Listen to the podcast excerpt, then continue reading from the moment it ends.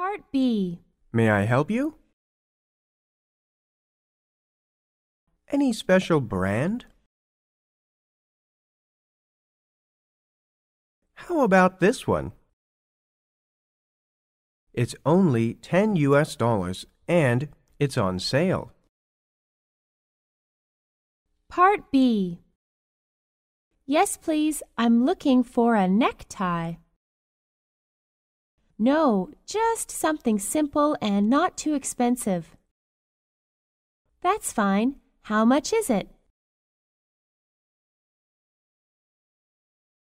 Okay, I'll take it. Thanks.